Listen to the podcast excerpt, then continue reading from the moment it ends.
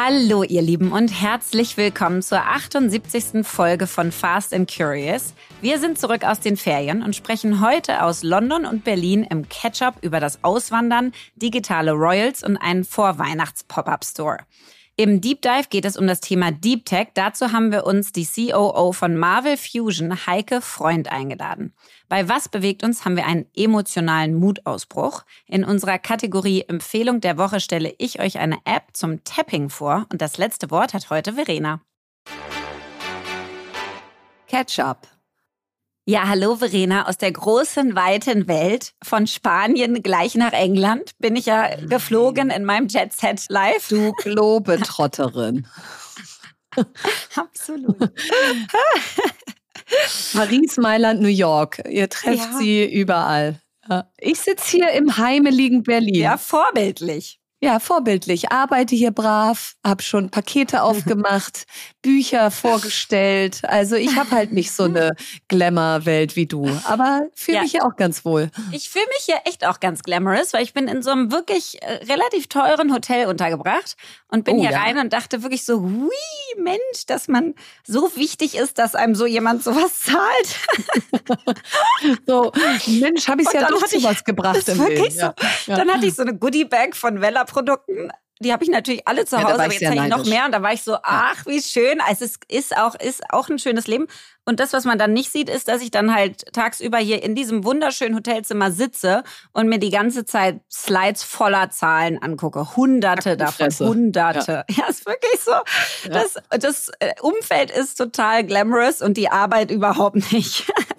Äh, du aber immerhin, ja. Also bei manchen äh, ist es ist weder noch glamorous. Also freu das dich, dass du zumindest und ich meine, London ist halt einfach schon ein bisschen große weite Welt, ne? Wenn man da es so durch die schon. Straßen geht. Ne? Absolut, das sieht ja. echt anders aus. Die Leute sind auch total irgendwie freundlich. Gerade hier ist so richtig schon Weihnachtsstimmung, was nun in Spanien in Herbstferien überhaupt nicht so war.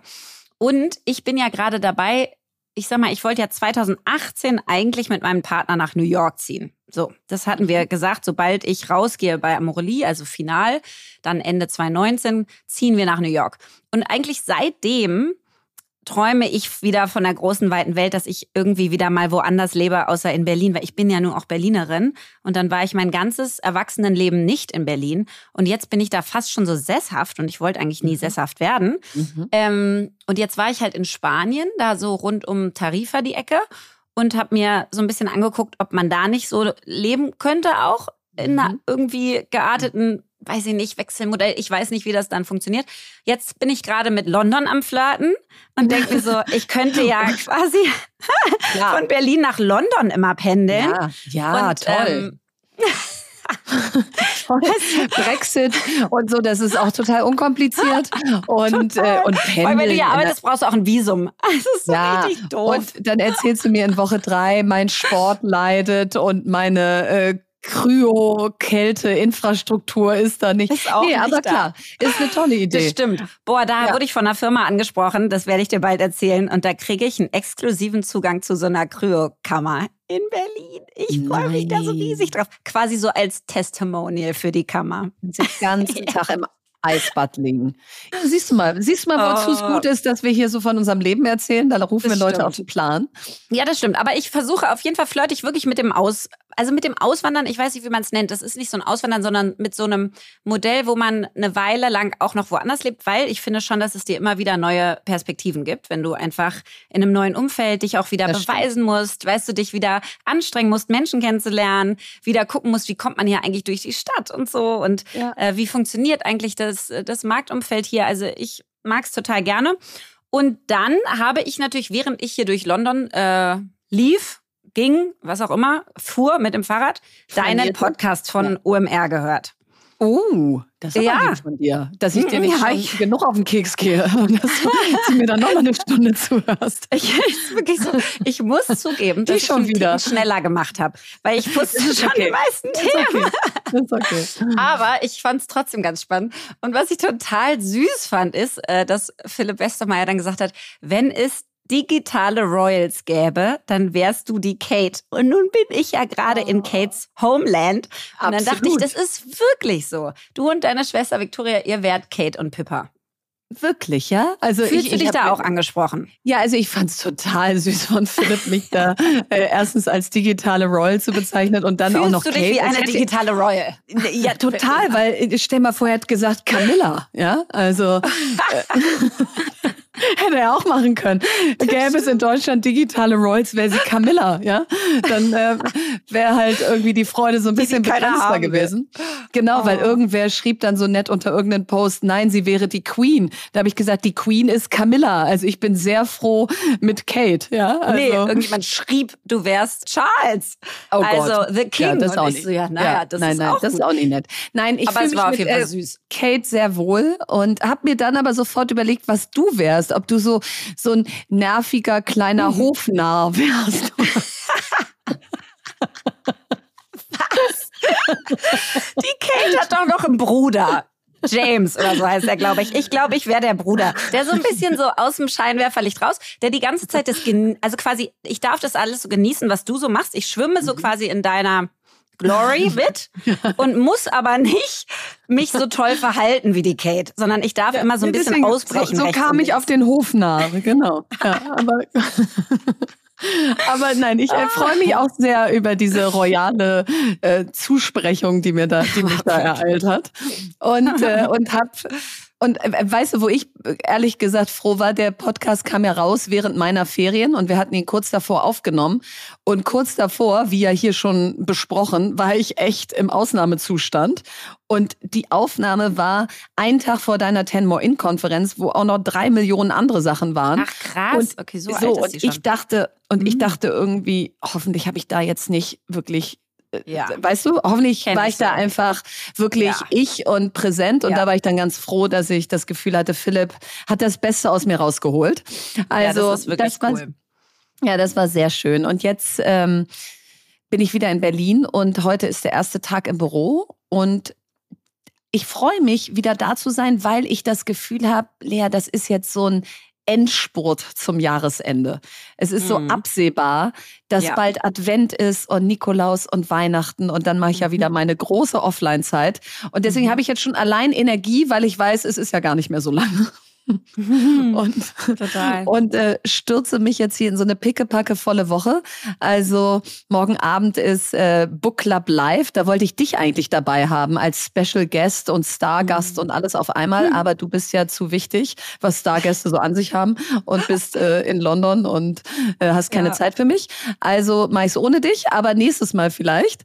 Und du, Lea, wir sind da schon knapp bei 19.000 Followern. Konstanz und ich haben ja unser Jahresziel 20.000 Follower uns Anfang des Jahres vorgenommen.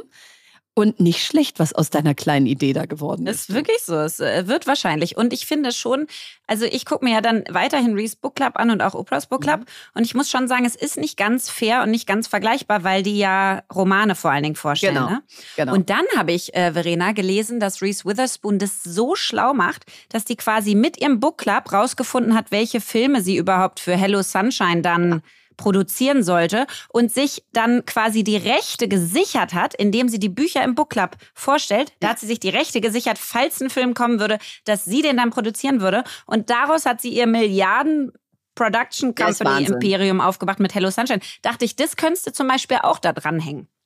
Äh, total, weil Sachbücher im Kino Obwohl mit auch totale Kassenschlager sind. Also ja, jeder, merkst du selber, Lea. Merkst du selber. Jeder möchte ja in die Verfilmung von einem Sachbuch gehen. ähm, total aber spannend. Nee, ich, ich, bin da einfach auch nicht so monetär getrieben wie die das da drüben stimmt. in den USA. Das ich, merkt man auch. Eher, das macht euch aber klasse Freude. Genau, bin da eher auf der Erkenntnisebene unterwegs. Also falls mhm. du mal mhm. wieder einen Buchtipp brauchst, Paradise Garden, Schatz. Extra von mir für dich gelesen in Herbstferien. Wahnsinnsbuch. Du würdest es lieben. Du würdest es auch in zwei Nächten durchlesen. Aber ist es ein Sachbuch oder ein Roman? Ist ein Roman. Ist ein Roman. Oh, ja, die berühren mich immer so. Da, da ja, hänge ich Paradise drin. Garden. Ich kann nicht schlafen, wie ähm, letztes Mal schon. Ja, nee, das kannst du dann auch nicht. Aber ähm, super, aber, danke. Du brauchst mir noch die Nächte. aber ist trotzdem so gut. Schön. Und dann haben wir ja nächste Woche einen absoluten Knaller vor der Brust. Also ich, du musst auch gleich nochmal erzählen. Ich glaube, du wirst schon wieder Donnerstag in irgendeine Hall of Fame aufgenommen. Ähm, Habe ich, hab ich munkeln hören.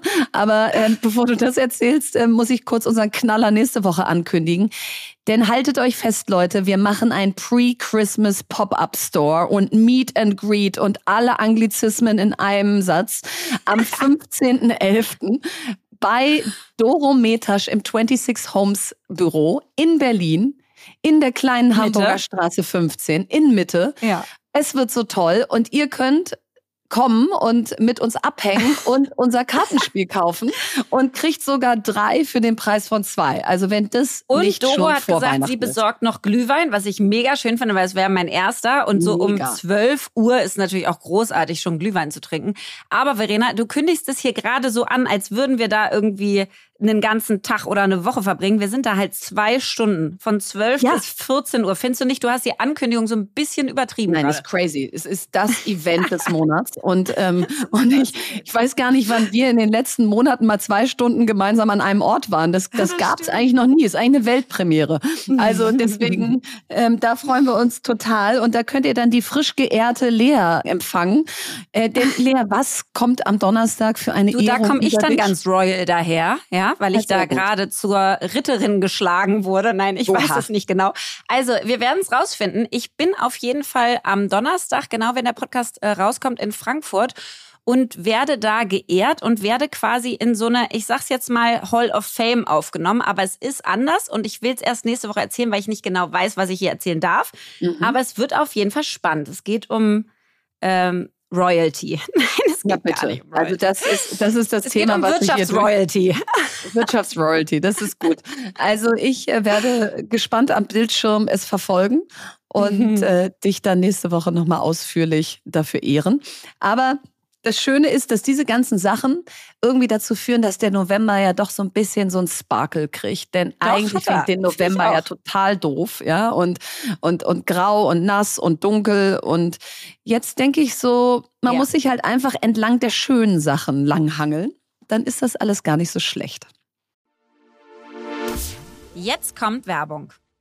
Heute möchten wir euch Instafo vorstellen. Und Instafo ist eine Jobplattform für den Tech- und Sales-Bereich.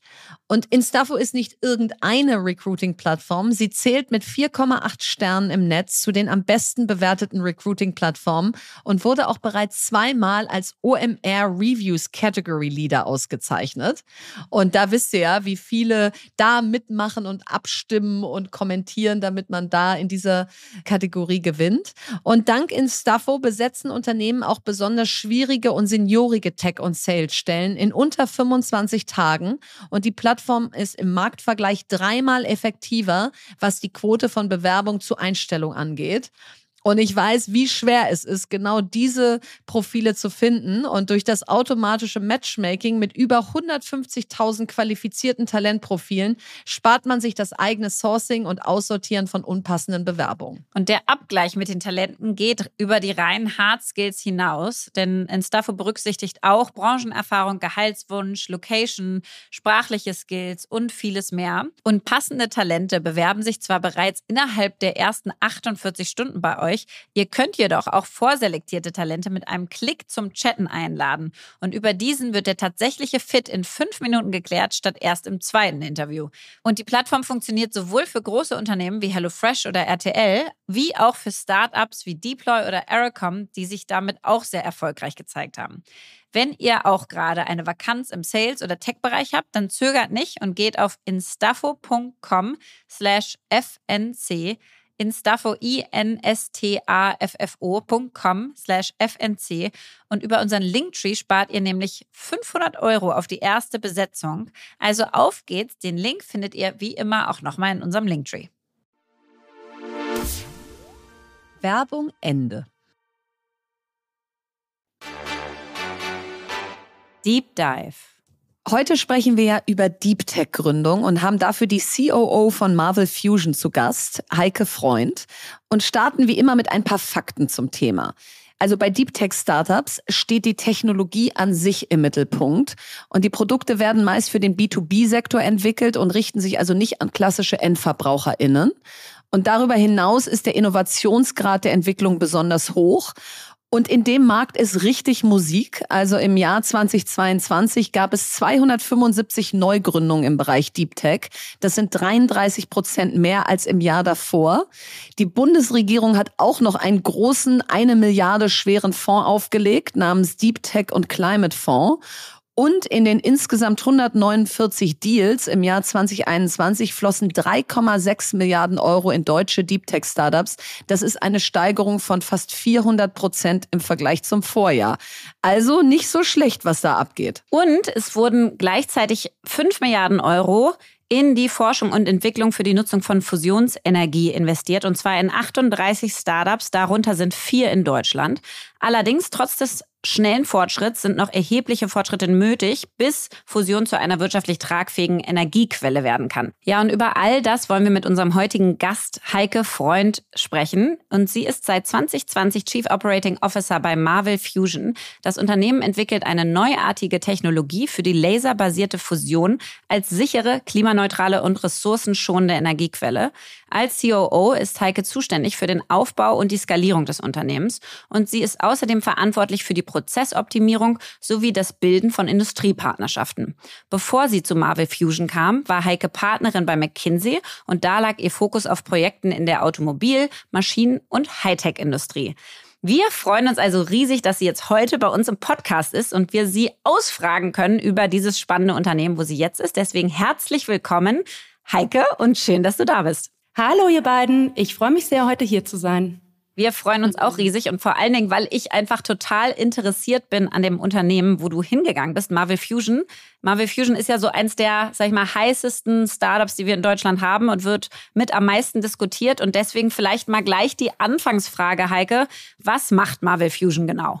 Wir arbeiten bei Marvel Fusion an der Kommerzialisierung der Fusionsenergie. Und Fusionsenergie ist eine CO2-freie, saubere und sichere Energiequelle und damit genau das, was wir im Energiemix der Zukunft hier in Deutschland so dringend bräuchten. Mhm. Fusionsreaktionen sieht man jeden Tag, denn die Sonne produziert ihre Energie durch Fusionsreaktionen. Also Nature's Choice to Produce Energy. Und wir versuchen genau diese Prozesse auf der Erde durch kurzgepulste Lasertechnik umzusetzen. Mhm. Und der große Vorteil der Fusionsenergie ist, dass es auf der einen Seite eine CO2-freie Energiequelle ist, aber auch genau das Gegenteil der Kernspaltung ist und daher kein langlebiger radioaktiver Abfall anfällt und auch kein Kettenreaktionsrisiko besteht. Ja, Wahnsinn. Also jedes Mal, wenn ich von euch höre, denke ich so, wenn das gelingt, dann haben wir ja, äh, ich will nicht sagen, keine Probleme mehr, aber dann äh, wäre das ja ein Riesenschritt für den Wirtschaftsstandort oder für Deutschland generell. Und deswegen mal gefragt, wie war der bisherige Weg des Unternehmens? Also du hast es ja nicht gegründet, du bist als CEO dazugekommen, aber ist das so richtig, wie man sich vorstellt, Forschung und Entwicklung an einer Hochschule gewesen und dann eine Ausgründung aus einer Hochschule oder wie hat das angefangen? Also das Unternehmen wurde vor vier Jahren gegründet, ähm, als man gesehen hat, dass moderne Lasertechnik heute in der Lage ist, Fusionsreaktionen auszulösen. Ähm, man muss ja sagen, Laser ist etwas, was wir in Europa echt gut können. Und zwei Nobelpreise in den letzten fünf Jahren sind nach äh, Physiknobelpreise oh, wow. sind nach Europa gegangen ähm, für Kurzpuls-Lasertechnik. Einmal 2018 an Gérard Mourou in Frankreich und auch dieses Jahr an Ferenc Krauss in München. Also Kurzpuls-Lasertechnik ist etwas, was wir hier in Europa sehr gut können, und mit der Hypothese, dass man damit endlich auch Fusionsenergie umsetzen kann und kommerzialisieren kann in Kraftwerken, wurde die Firma 2019 gegründet. Ich bin dann dazugekommen, da war es eine Handvoll von, von Leuten schon in der Firma und wir haben die Firma mhm. jetzt auf 70 Leute aufgebaut. Okay. Oh, wow. Und sag mal, jetzt sprichst du von dieser Lasertechnik. Kannst du noch mal einmal vielleicht für Laien erklären? Also ich stelle mir so vor, quasi der Laser schießt dann auf Treibstoff oder und vor allen Dingen, also was passiert da und auch was kommt denn da raus? Dann was sind denn die, ähm, die Endresultate, die ihr dann habt? Genau, wir schießen mit kurzen, sehr intensiven Laserpulsen auf ein Treibstoffkügelchen. Und okay. wie stark dieser Puls ist, kann man sich ein bisschen vorstellen, wenn du den Eiffelturm nehmen würdest, den umdrehen würdest und auf deine Fingerspitze stellen würdest. Mhm. Den Druck, den du dann auf deinem Finger hast, ist der gleiche Druck, den der Laser als Lichtdruck auf dieses Treibstoffkügelchen krass. ausüben kann. Wow. Und damit werden dann okay, tatsächlich krass. Fusionsreaktionen ausgelöst. Und ähm, das Endprodukt sind positiv geladene Teilchen und Wärme und die kann man dann effizient in Energie umwandeln. Und unser Ziel ist es, ähm, in zehn Jahren Kraftwerke zu bauen, die genau nach dem Prinzip dann Strom produzieren. Okay, krass. Also ich lieb das ja, wenn solche, wenn solche Deep Tech äh, Unternehmen in Deutschland und Europa entstehen. Wie bist du denn zu so einem Thema gekommen? Weil wenn du das jetzt hier so erklärst, denkt man so, wie cool, dass es Menschen gibt, die sich genau mit sowas beschäftigen. Du warst ja lange bei McKinsey, hast da auch natürlich schon an Hightech-Lösungen und so gearbeitet. Aber wie, wie bist du dazu gekommen und bist du da so ein Alien in der Branche und, oder gibt's da noch mehr Heikes? Also tatsächlich wie die Jungfrau zum Kinde, wie es so oft mhm. passiert im Leben. Ähm, ich bin Wirtschaftsingenieurin, war dann über zehn Jahre bei McKinsey, war Partnerin im Münchner Büro, habe McKinsey geliebt. Ich habe tolle Klienten gehabt, tolle Projekte gemacht und nie vorgehabt, McKinsey zu verlassen. Und habe dann im Sommer 2020 Moritz getroffen, den CEO von Marble Fusion, der mir erzählte, dass sie gerade diese Firma gegründet haben und dass die Firma tatsächlich CO2-freien, sauberen, sicheren Strom produzieren konnte. Und schon in 2020 wusste ich ja aus den Gesprächen mit meinen Klienten, wie wichtig es wäre, genau hier am Wirtschaftsstandort Deutschland zusätzliche, saubere, sichere, bezahlbare Energiequellen zu haben. Mhm. Und dann sitzt da jemand, der sagt, mit Fusionsenergie kann man es umsetzen. Und dann nach ein paar weiteren Gesprächen habe ich gesagt, Mensch, das muss man machen. Ähm, dafür habe ich quasi meinen vermeintlichen sicheren Job bei McKinsey aufgegeben, um ja in das Abenteuer Unternehmertum zu starten cool. Ja, das ist echt krass. Und jetzt hast du ja eben erzählt, ihr wollt quasi, also dein Wunsch wäre es, in zehn Jahren funktionierende Kraftwerke zu haben. Und das heißt, wo steht denn die Technologie gerade oder beziehungsweise was sind denn so die größten Knackpunkte, die ihr noch lösen müsst bis dahin? Was ist denn das Schwierige, was quasi den Status quo unterscheidet von dem, wo er in zehn Jahren sein muss? Also wir haben ähm, in den vier Jahren, die es die Company jetzt gibt, ähm, einen komplett neuen Ansatz entwickelt. Also wirklich einen Paradigmenwechsel, wie man Fusionsreaktionen auslösen kann durch das Nutzen von äh, modernster Lasertechnik. Haben da jetzt auch in über 2000 Experimenten schon alle Kerntreiber zeigen können. Der große nächste Schritt ist für uns, bisher hatten wir keine eigene Laseranlage. Was kostet ein Laser? Also die Anlage, die wir jetzt äh, bauen wollen, kostet 150 Millionen ähm, Euro und die kann man ja nicht äh, als kleines Startup an Tag eins gleich kaufen. Das heißt, wir mussten da einen kapitaleffizienten Weg wählen und haben zunächst mal äh, Experimente an bestehenden Laseranlagen gemacht. Da haben wir viele Experimente gemacht an der Laseranlage in München, aber auch in Rumänien an der Laseranlage. Da steht der stärkste Laser in Europa und auch in den USA an zwei Laseranlagen. Konnten da jetzt in über 2000 Experimenten alle Kernelemente zeigen zeigen. Und der große nächste Schritt ist für uns jetzt eine maßgeschneiderte Laseranlage zu haben, unseren Technologiedemonstrator. Die wird in drei Jahren fertiggestellt sein und danach dann den Prototypen eines Kraftwerkes zu bauen. Ja, wow. Und wo stehen wir da in Deutschland? Du hast eben gesagt, zwei Nobelpreise sind äh, in unsere Richtung gegangen in Europa.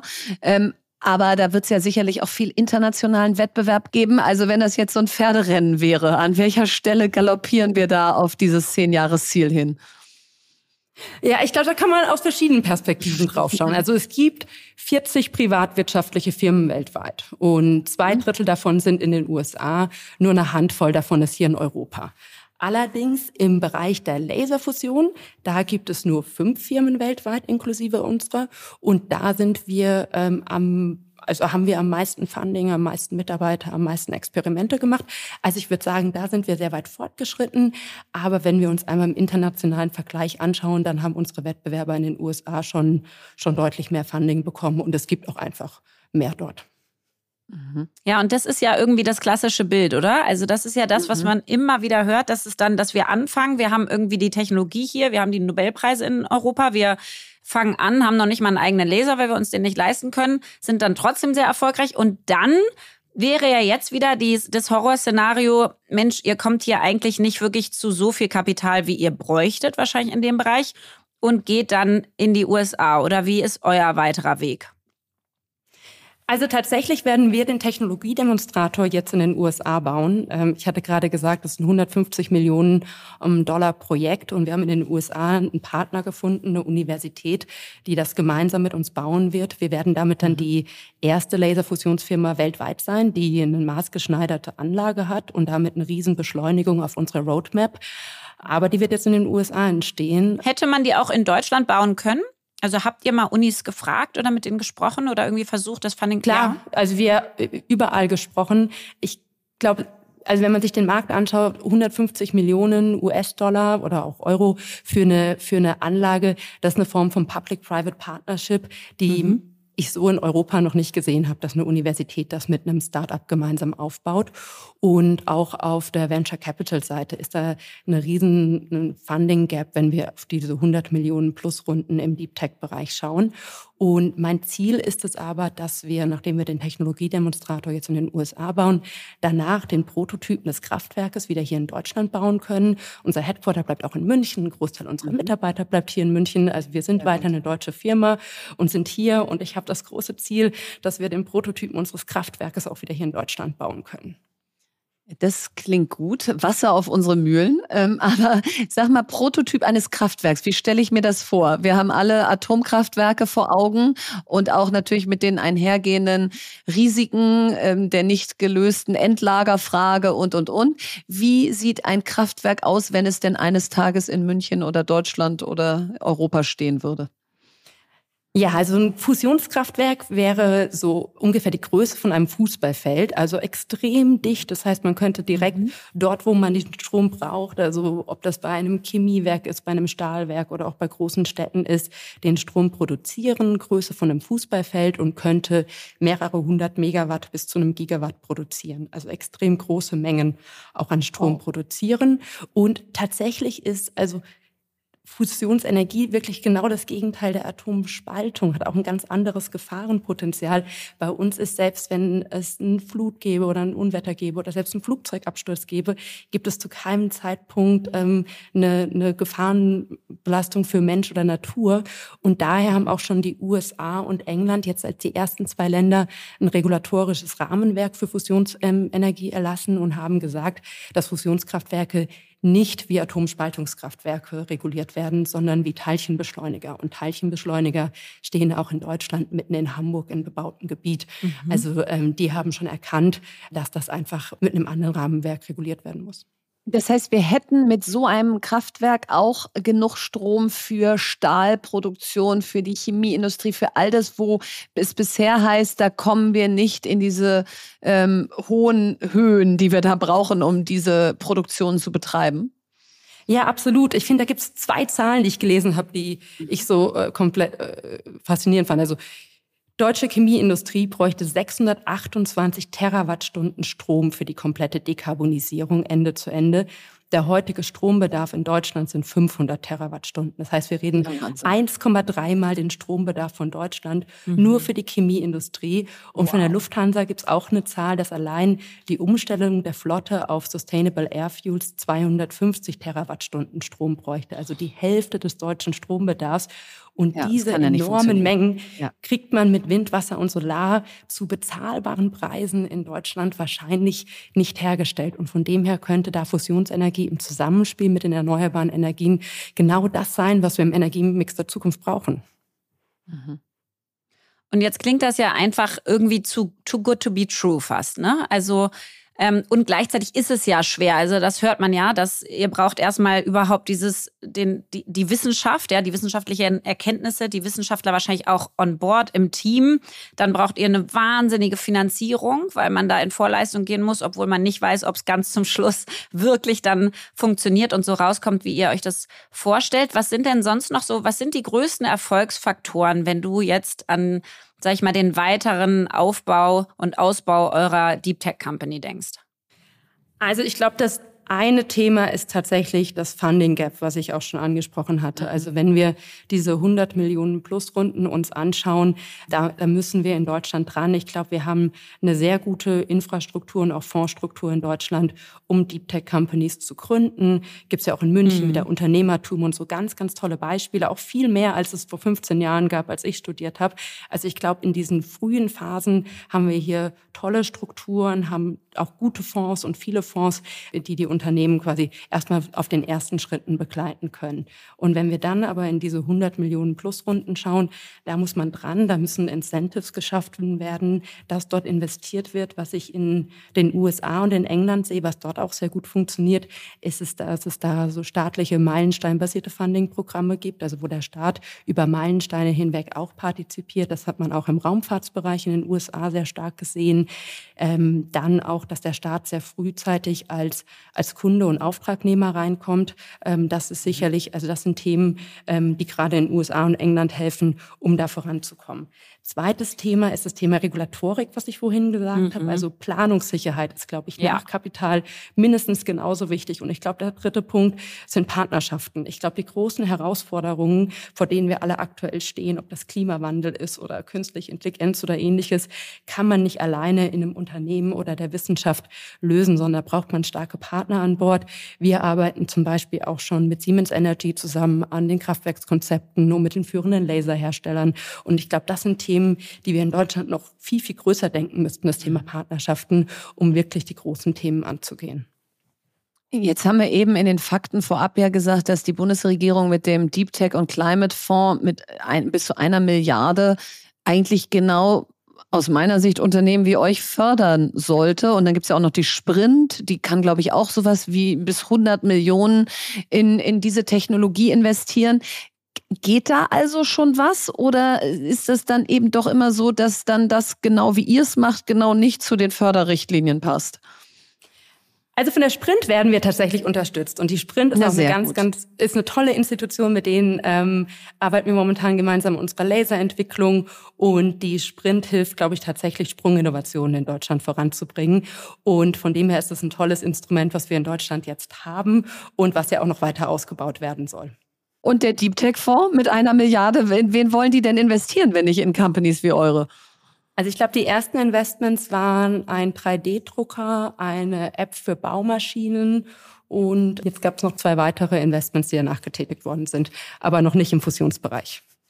Okay, also wie immer, ne, liebe Politik, wenn wir solche tollen Tools haben, mhm. dann sollten sie idealerweise auch in die ganz großen Sprünge investiert werden. Denn dieses Spray and Pray aus, wir machen ganz wenig Kapital in ganz viele, die Phase decken wir ja schon perfekt mit Business Angel und Venture Capital ab.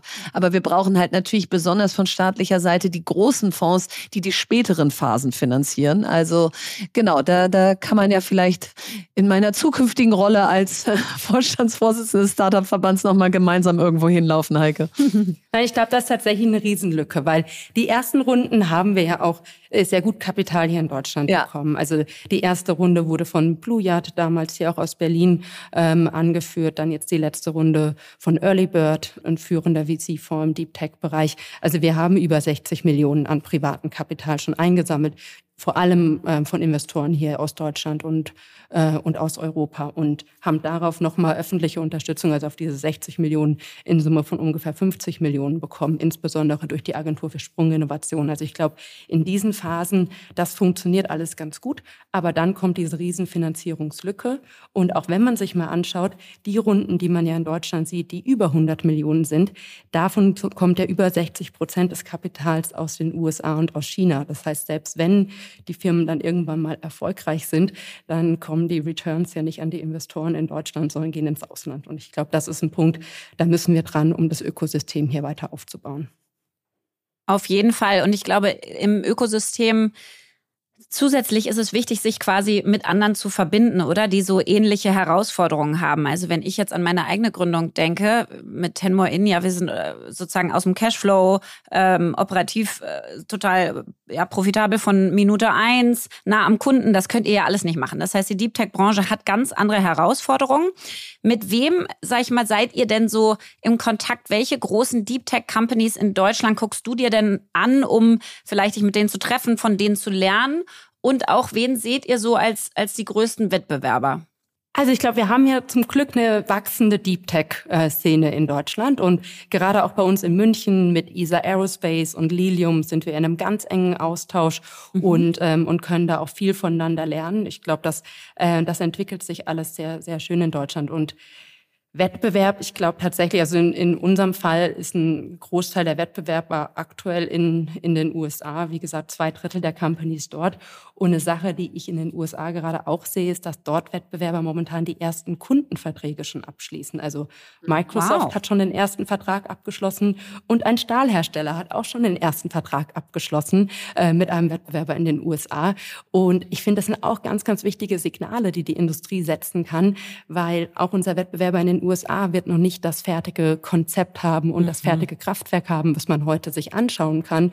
Und trotzdem sagen Microsoft und Nucor in dem Fall, Mensch, wir unterstützen das, wir investieren in die Company und schließen auch erste Kundenverträge ab.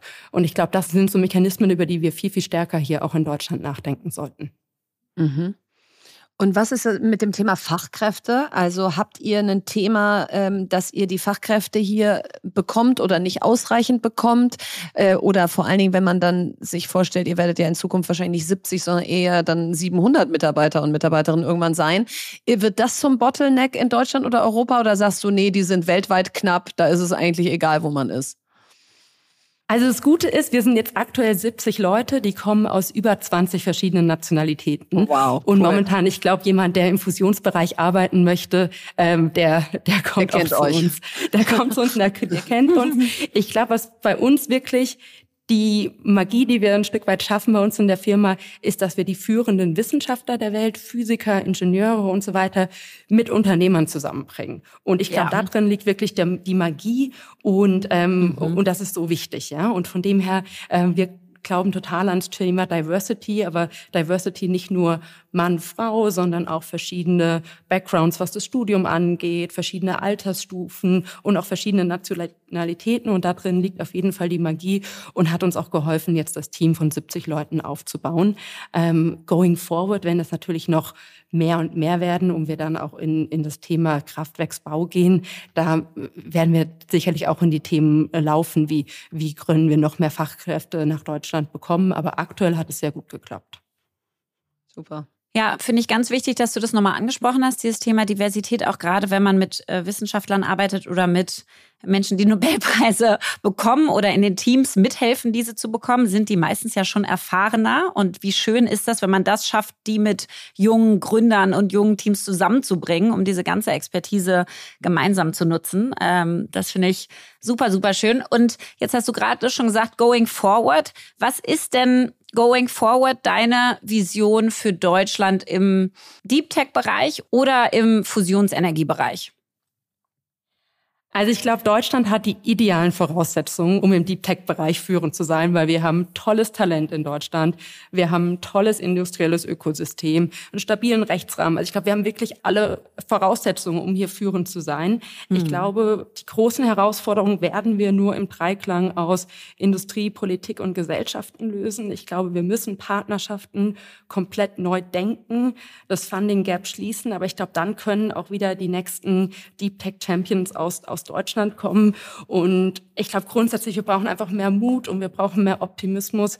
Ich bin Tech-Optimist. Ich glaube, wir können die großen Herausforderungen, die vor uns liegen, nur durch Technologien lösen. Und man muss manchmal auch die großen und dicken Nüsse anpacken, ähm, um tatsächlich ja Sprunginnovationen hinzubekommen. Und ich finde, da gibt es auch ein ganz schönes Zitat von Bill Gates dazu. Menschen überschätzen, was sie in einem Jahr erreichen können und unterschätzen, was man in zehn Jahren schaffen kann. Ja, und wenn ich ja. mir überlege, was man, was es vor zehn Jahren alles noch nicht gab und dann in die Zukunft schaue und mir überlege, was es in zehn Jahren alles geben könnte, dann glaube ich, wird es neben Fusionsenergie noch so viele andere tolle Sachen geben und da freue ich mich schon drauf. Ja, also absolut. Das ist wahrscheinlich genau das richtige Zitat. Vor allen Dingen, gibt einem das ja auch Kraft, weil zehn Jahre ist natürlich eigentlich ein langer Zeitraum, wenn man selber dieses Feld beackert, so wie ihr, ja, weil man sich ja wahrscheinlich träumst du dir äh, mehrmals täglich äh, herbei, dass die Laseranlage schon steht und dass ihr schon am Kraftwerk baut, weil man ja unbedingt immer will, dass die Zukunft heute schon schon geht. Aber ich finde es großartig, um beim Bild des Pferderennens zu bleiben, dass ihr da im Moment richtig vorne mitgaloppiert, denn das wie gerade beschrieben, ist nicht selbstverständlich bei Innovationen, dass wir in Deutschland und Europa wettbewerbsfähig sind, weil wir weniger Kapital haben, weil wir uns mit Regulierung immer auch ein bisschen vergaloppieren, die immer sehr sehr weit äh, schon denken, bevor wir überhaupt die jeweiligen Innovationen uns angeguckt haben. Und deswegen, Heike, wünschen wir dir und deinem Team wahnsinnig viel Erfolg. Ich finde es monster cool, dass eine Frau äh, wie du dieses Thema hier in Deutschland mit anführt. Und äh, ja, was auch immer wir beitragen können hier aus unseren kleinen, bescheidenen Startups-Kreisen, werden wir tun. Vielen, vielen Dank, dass du da warst. Ganz lieben Dank euch beiden. Jetzt kommt Werbung. Ja, heute mal der etwas anderen Art. Wir haben nämlich heute ein kleines Mini-Interview mit Nadine Kruck, Managerin bei BCG Platinien im Frankfurter Office vor. Und BCG Platinien ist die IT-Strategieberatung der Boston Consulting Group, die mit über 900 ExpertInnen weltweit an der digitalen Transformation ganzer Industrien arbeiten. Und ich war selber bei BCG, deswegen bin ich ganz stolz, dass BCG Platinien bei uns Werbepartner ist. Und das Schöne dort zu arbeiten ist, dass ihr bei wirklich vielen C-Level-Projekten mit globalem Impact mitarbeiten könnt. Und heute möchte ich mit Nadine zum Thema Authentic Self sprechen. Und das ist mir besonders wichtig, weil ich in meiner ganzen Berufskarriere bisher gemerkt habe, dass wenn man als Authentic Self oder auch Whole Self kommen darf in den Job, also wenn man sich ganzheitlich mitbringen darf, dass dann eine höhere psychologische Sicherheit da ist und die Ergebnisse so viel besser werden. Und deswegen finde ich das ein perfektes Thema, Nadine, um dich hier mal zu befragen dazu. Meiner Erfahrung nach passt beides super gut zusammen. Je authentischer ich bin, desto zufriedener bin ich auch und motivierter. Und je motivierter ich bin, desto lieber arbeite ich auch einfach an den Themen. Das heißt, ich glaube, Erfolg und Menschen, die das ausstrahlen, Motivation und Zufriedenheit, das geht Hand in Hand. Total. Und ich finde, das gilt auch nicht nur für einen selbst, sondern auch fürs Team. Das heißt, was würdest du denn sagen, welche Rolle spielt Authentizität so in der Teamdynamik und äh, bei der Zusammenarbeit, vielleicht gerade auch bei IT-Projekten? Dadurch, dass wir immer nach neuen Lösungen für Herausforderungen suchen, ist es eben auch wichtig, sich selber einzubringen und seine Ideen zu teilen. Und ich glaube, authentisch zu sein hilft dabei, ähm, auch mal rohere Ideen zu teilen und im Team miteinander zu spielen. Außerdem ist es natürlich so, wenn ich mich lange Zeit in einem Team, was intensiv zusammenarbeitet, verstellen muss, das kostet unglaublich viel Energie. Diese Energie kann ich natürlich besser in coole Lösungen verwenden. Und deswegen finde ich, ist es ein wichtiger Punkt, im Team authentisch zu sein. Hat sich denn mit, sag ich mal, deiner zunehmenden Seniorität dein Verständnis von Authentizität am Arbeitsplatz verändert? Definitiv. Am Anfang als Berufseinsteigerin dachte ich, authentisch sein bedeutet immer alles von sich preiszugeben. Heute sehe ich das eher in einem anderen Kontext. Das heißt, das kann sich auch verändern. Und ich bin auch viel selbstbewusster geworden, authentischer zu sein ähm, und das einfach auszuprobieren und dann zu schauen, wie die Reaktionen sind. Ja, was braucht es für ein Umfeld, sodass man wirklich sich selber mit zur Arbeit bringen kann, so wie man ist? Es braucht auf jeden Fall Toleranz und Offenheit für andere Perspektiven. Und ich finde, da kann man immer auch gut bei sich selber anfangen. Und ich finde, einen weiteren Punkt bei BCG Platinum ist es ein wichtiger Wert, Leading by Example. Also wirklich auch authentisch zu sein im Team. Und du hast vorhin schon gesagt, psychologische Sicherheit zu geben, dass die anderen authentisch sein können.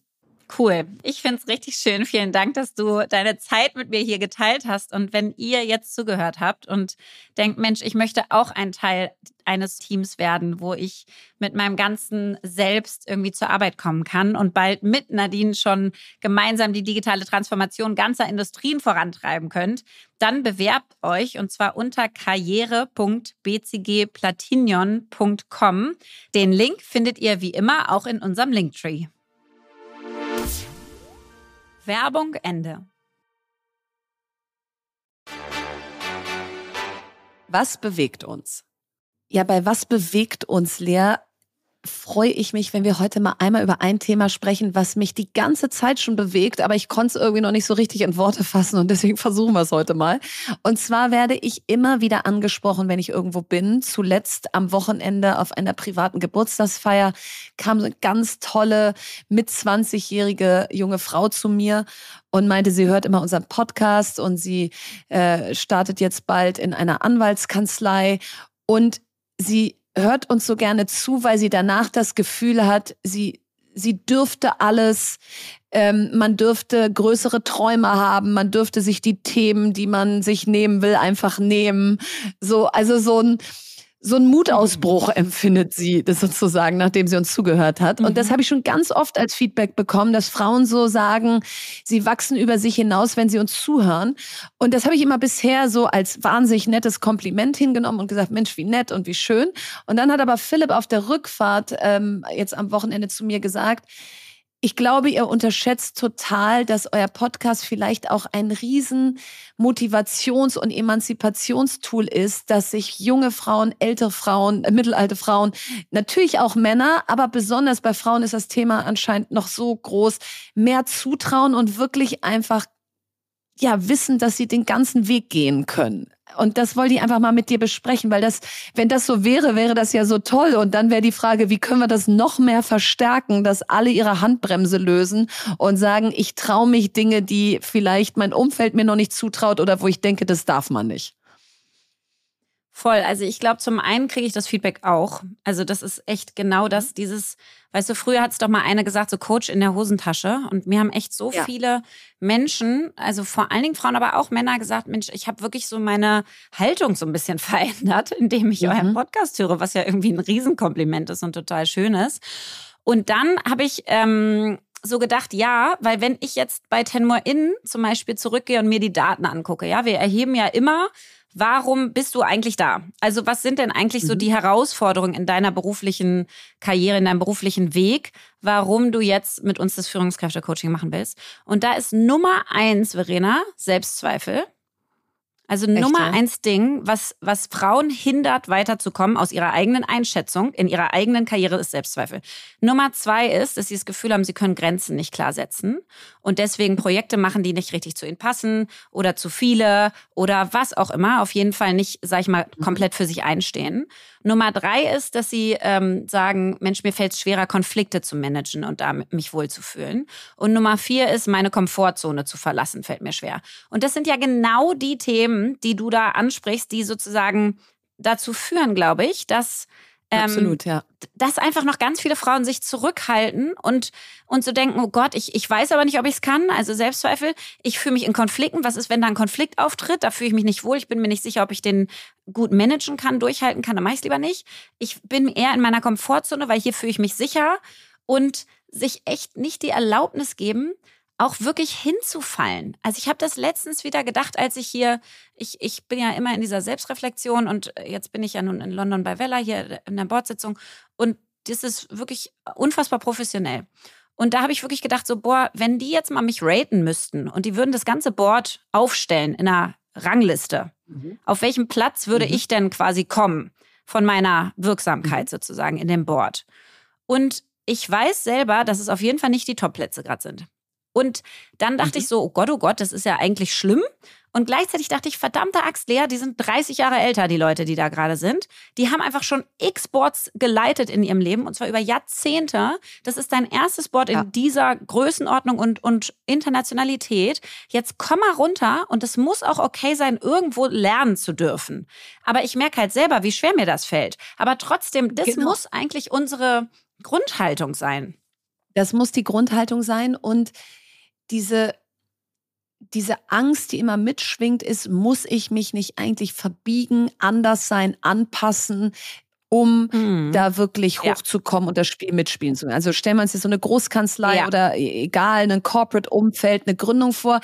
Ganz ja. viele Frauen denken, und das ist ja genau das, was du gerade auch beschreibst, ich bin erstmal so, wie ich bin, noch nicht ganz richtig. Die anderen sind viel besser, viel erfahrener, viel schlauer, viel alles. Und deswegen muss ich jetzt an mir arbeiten, anders zu werden. Und das habe ich ja auch in der Keynote bei eurer Ten More In-Konferenz mhm. gesagt das ist irgendwie das Diktat der Vergangenheit, mit dem ich auch ganz stark aufgewachsen bin, aus du musst dich halt anpassen und dann musst du dir halt das Spielfeld angucken, auf dem die da spielen und dann musst du da möglichst gut mitspielen. Und ich glaube, dass wir bald an eine Sollbruchstelle kommen, wo wir in die, wo wir so viele werden, dass wir das Spielfeld ein Stück weit verändern können, dass wir sagen können, wie wir es nicht mehr machen oder wie wir Vereinbarkeit leben wollen, auch in Großkanzleien oder wie wir einen anderen Kommunikationsstil oder mehr Verletzlichkeit in der Führung leben, ohne dafür als zu weich betrachtet zu werden. Total. Und ich glaube, all diese Maßnahmen, das Spielfeld zu verändern, die sind jetzt bald dran. Aber klar, wenn man hier zuhört und sagt, ja, super, ich bin alleine, eine junge Frau, äh, mittelalte Frau, gehe ich da jetzt in irgendein Unternehmen, da kann ich doch jetzt nicht das Spielfeld verändern. Da sich, glaube ich, frühzeitig die Männer und Frauen rauszusuchen, wo man das Gefühl hat, die wären doch Allies, die sehen das doch eigentlich so äh, mhm. auch anders, mit denen könnte ich es doch eigentlich verändern. Ich glaube, das wäre der Weg, den ich gehen würde. Und nochmal zu gucken, wo kann, also da haben wir auch schon so oft drüber gesprochen, aber immer wieder zu schauen, wenn man so Selbstzweifel kriegt und einfach sich unwohl fühlt und so, wirklich zu gucken, wo kann ich denn wirklich was geben? Und ist dieses Setting für mich gerade das Richtige, dass ich das, was ich super gut kann, auch einbringen kann? Und ich finde, da ist der Eckart von Hirschhausen, das merke ich mir immer wieder, dieses so, der sagt, verbessert man seine Schwächen, wird man maximal mittelmäßig. Stärkt man seine mhm. Stärken, wird man einzigartig. Und wer nicht so ist wie die anderen, sei getrost. Andere gibt es schon genug. Und das denke ich mir immer bei der Bordsitzung zum Beispiel. wenn ich so denke, Mega. ich bin nicht auf denselben Themen, wo die anderen ja. sind. Ja, ein Glück, weil die gibt es ja schon. Die machen die Themen schon. Deswegen gucke ja, ich mir die, die Themen an, ja die ich relevant finde. Und die möchte ich einbringen. Und diese Haltung ist, ähm, ja, ist, glaube ich, total wichtig. Und da, wie du sagst, mit kleinen Schritten anzufangen. Also nicht sofort die Welt verändern, sondern in dem Setting, wo man ist, zu sagen, wie kann ich denn hier jeden Tag einen Schritt mehr machen, als ich ihn gestern gemacht habe und, ähm, und mir Verbündete suchen und mir ein bisschen mehr erlauben. Und gleichzeitig glaube ich schon, man muss halt wissen, dass man damit auch ab und an mal eins auf die Nase total. kriegt oder hinfällt Natürlich, oder aneckt auf die fällt, und es nicht alle total ist. toll finden. Genau. Nein. Ja, Nein. Und, und dabei findest du aber dann deinen eigenen Weg, den dann irgendwann alle total toll finden. Genau das. Und das Feedback dann auch auszuhalten und sich davon ja. aber nicht entmutigen zu lassen. Und das ist, glaube ich, dieser Mutausbruch, den wir hier heute nochmal machen wollten, aus wir fallen alle mal hin, wir kriegen alle mal Gegenwind, wir werden alle mal für zu dies, zu das, zu jenes befunden. Also lebt sich's doch eigentlich ziemlich ungeniert. Ja, also wenn du eh weißt, dass dich nicht alle im Raum mögen werden und wenn du eh weißt, dass es Menschen gibt, die das blöd finden, so wie du es machst, dann kannst du dir auch einfach treu bleiben und deine Ziele verfolgen und hoch abspringen, die Latte immer wieder höher legen, drüber reden. Und das versuchen wir hier euch einfach deshalb vorzuleben, nicht um hier solche Postergirls zu sein, die sagen, wir könnten ja Bundeskanzlerin und, und, und Stargründerin und sonst was werden, sondern um einfach zu zeigen, die Zeit ist reif, dass besonders Frauen nicht mehr sozusagen ihre, äh, ihre Schwächen äh, nach vorne stellen und sagen, dass sie an denen arbeiten wollen und ihre Stärken verstecken auf die Gefahren, dass sie zu viel sind, sondern genau andersrum. Jetzt kommt Werbung. Ja, heute möchten wir euch Sage vorstellen und das ist ein global führender Anbieter für cloudbasierte HR-Software, der sich darauf spezialisiert hat, KMUs dabei zu helfen, ihre Geschäftsprozesse zu vereinfachen und zu automatisieren. Und ich als Gründerin, aber viele von euch äh, Geschäftsführer, Führungskräfte kennen das, kann das total nachempfinden, weil wir wollen natürlich unsere Mitarbeiter wir wollen tolle Leute einstellen, wir wollen sie dann befähigen, einen super Job machen zu können.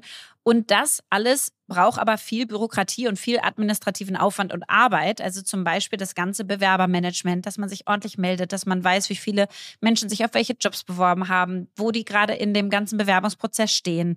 Dann das Thema Reisekosten mit unseren ganzen Mitarbeitern. Wir hatten gerade eine riesen Feedback-Cycle in unserem Unternehmen. Auch das muss nachgehalten werden. Die Daten müssen irgendwo hinterlegt werden, so dass ich da wieder darauf zugreifen kann. Also wir haben ganz, ganz viele HR-Herausforderungen, ja, die einfach so eine, so eine Führung eines Unternehmens mit sich bringen. Und da kann man sich Hilfe holen durch HR-Software. Jetzt hat das Unternehmen eine neue Studie, HR-Trends, die Zukunft der Personalarbeit herausgebracht, für die sie über 1000 Personalverantwortliche in KMUs befragt haben. Und die Befragten haben mitgeteilt, was sie nachts wach hält, woran sie arbeiten, was für Technologien wie KI sie einsetzen und wie sie über die Zukunft von HR denken um da mal ein paar Insights äh, mit euch zu teilen. 98 Prozent der Befragten macht ihre Arbeit Spaß, denn sie sind in den HR-Bereich gegangen, um etwas zu bewirken. Also das ist doch schon mal richtig schön. Allerdings hat die Studie auch ergeben, dass sich aktuell 87 Prozent der HR-Teams gestresst fühlen und 78 Prozent der HR-Führungskräfte glauben, dass der Einsatz von KI bei HR-Aufgaben ihnen in Zukunft viel Zeit ersparen wird. Das hilft also sicherlich auch dabei, dass sich die HR-Teams weniger gestresst fühlen.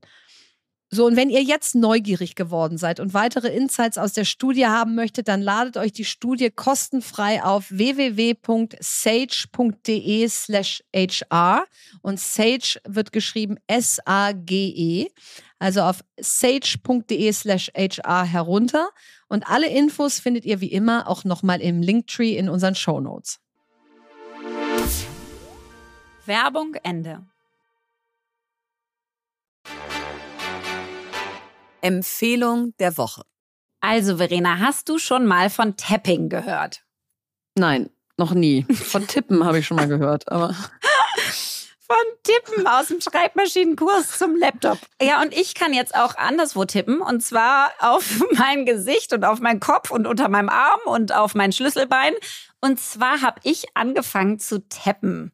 Ja, und das erzähle ich dir jetzt, weil ich dachte, weißt du, ich empfinde meine Rolle hier auch in diesem Podcast so ein bisschen auch wieder so freies Radikalmäßig. Weißt du, dass ich auch mal neue Sachen einbringe, die dich ein bisschen aus der Komfortzone locken. Hatten ja, wir ja gerade das Thema schon. Komfortzone. Siehst ja. du? Wie Human Design. Und jetzt komme ich halt zum Tapping. Also, ähm, mir wurde eine App empfohlen, die ich hier vorstellen wollte. Und warum? Es haben ja viele Menschen, also ich auf jeden Fall, manchmal das Gefühl, mir werden Sachen zu viel und dann kommt so ein, so ein emotionales, so ein Mix aus irgendwie Angst, Unsicherheit, mhm. irgendwie Überforderung. Überforderung. So, dann kommen die Themen auch immer wieder. Dann bin ich wie so eine Kuh und, und bin so ein Wiederkäuer und äh, kau das 500 Mal durch, obwohl ich es schon gemacht habe. Und das mhm. Ding ist, ich, mir ist ab und zu aufgefallen, dass ich da quasi mit meinem Kopf nicht rankomme. Also ich kann das perfekt versuchen zu verstehen und zu analysieren und wieder zu besprechen und wieder zu verstehen und wieder zu besprechen. Aber richtig ändern tut sich das dann nicht. Und deswegen wurde mir empfohlen, naja, mhm. Lea, du musst halt irgendwie eher körperlich daran gehen. Und es gibt eine Methode, die hilft quasi bei der Emotionsregulierung durch Klopfakupressur. Also, die wurde von äh, Gary Gregg entwickelt, wieder mal aus den USA. Ist eine Kombination aus chinesischer mhm. Medizin mhm. und neurolinguistischem Programmieren.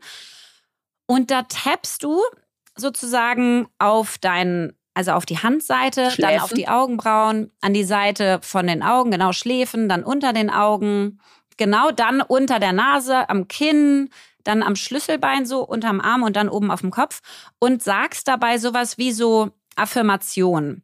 Also und ich finde, es ist so ein Mix aus quasi so Meditation, Affirmation, also diese mhm. Sätze, die einem helfen und quasi das aber so zu verkörperlichen. Also, dass es wirklich ankommt im Körper. Das machst du doch jetzt nicht ernsthaft. Sagen, Sitzt du da jetzt in London doch, im Hotelzimmer nee, und klopfst dir auf den Kopf rum und sagst, ja, ich bin gut? Nein. Ja, ja oh, wow. nee, nee, Nein? das muss ich mir nicht sagen. Nee, nee, nee ich habe andere Themen. Ich habe andere Themen. Aber ich habe ich hab nicht im Hotelzimmer so gesessen, schlau. Verena. Ich, ich saß, die ganze Zeit. Nee, ja. Nein, ja. ich saß neben meinen zwei spanischen Mitfliegerinnen und habe im Flieger getappt und ähm, habe mir da wirklich doch, ich habe mir sieben Minuten lang eine quasi Session ein, angehört und das ist so Motivation für einen produktiven Tag. Also wie wirst du produktiver? Und sitze da und tappe vor mich hin. Das machen anscheinend auch schon 17 Millionen andere Menschen in 130 Ländern mit dieser App, die ich empfohlen bekommen habe. Die heißt The Tapping Solution. Gut, das ist jetzt auf die Welt äh, gerechnet, ne? nicht in Deutschland, sondern weltweit. Also da geht noch mehr sicherlich. Aber trotzdem, ich fand es wirklich krass, weil ich bin nicht so eine Meditationsmaus. Äh, das habe ich irgendwie nie so richtig für mich entdecken können. Und ich bin auch nicht die, die sich so diese Affirmation morgens sagt. Weißt du, wie Leute, die dann sich sagen, ich bin stark, ich bin und so weiter. Das ist alles nicht so richtig meins. Aber bei diesem Tapping, da sagst du halt das, was gerade ist. und akzeptierst das erstmal. Und dann formulierst du quasi einen Satz, der produktiver ist. Und dabei tappst du und bringst deinen Körper wirklich in eine andere ähm, in einen anderen State, wie Tony Robbins sagen würde. Ja, da habe ich ja gelernt, wie viel Körperarbeit ausmacht, dass wir körperlich lernen und nicht mit dem Kopf. Und auf jeden Fall finde ich es richtig toll. Mir macht es richtig Spaß. Die kann man zwei Wochen umsonst nutzen. Ähm, und äh, für alle Leute, die das Thema Stress haben oder depressive Episoden oder auch mehr Fokus haben wollen oder auch mehr Spaß und Joy haben wollen, das kannst du nämlich auch alles tappen. Ich würde dich so gerne sehen gerade, aber heute, genau heute sind unsere Bilder ausgeschaltet, weil das Internet so schlecht ist. Aber ich würde dich echt gern sehen, wie du da so mit so einem schrumpeligen Mund gerade so, so ein bisschen so verkniffen davor guckst, äh, da reinguckst und denkst, ei, ei, ei, was ja. die hier schon wieder rausholt als Empfehlungen. Genau, also so, so habe ich angefangen eben. Aber seit du jetzt redest, tappe ich die ganze Zeit in meinem Gesicht rum und du merkst, wie ich schon viel milder werde und sage, Toll, Lea, dass du das machst. Ich glaube, das mache ich auch gut bald das funktioniert. Ja.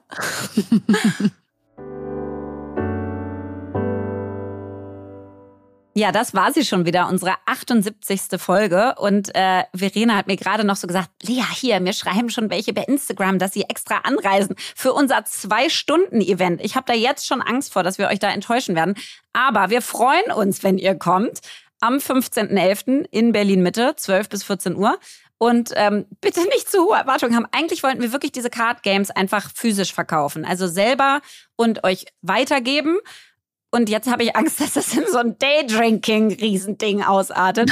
Aber du hast bestimmt auch wieder Termine sofort um 14 Uhr, sodass das gar nicht passieren ich kann. bestimmt sofort um 14 Uhr wieder ganz wichtige Termine und kann ja. gar nicht so viel trinken. Aber du kannst also, ja ja voll dich verlieren in diesem Nachmittag. Ich habe ja. auch Termine, Verena. Also ich freue mich auf jeden Fall auf unser gemeinsames Event. Und jetzt hast du das letzte Wort. Von Peter Drucker. Der beste Weg, die Zukunft vorherzusagen, ist sie selbst zu gestalten.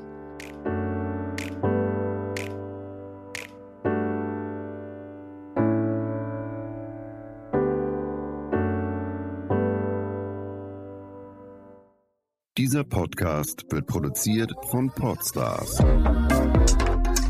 bei OMR.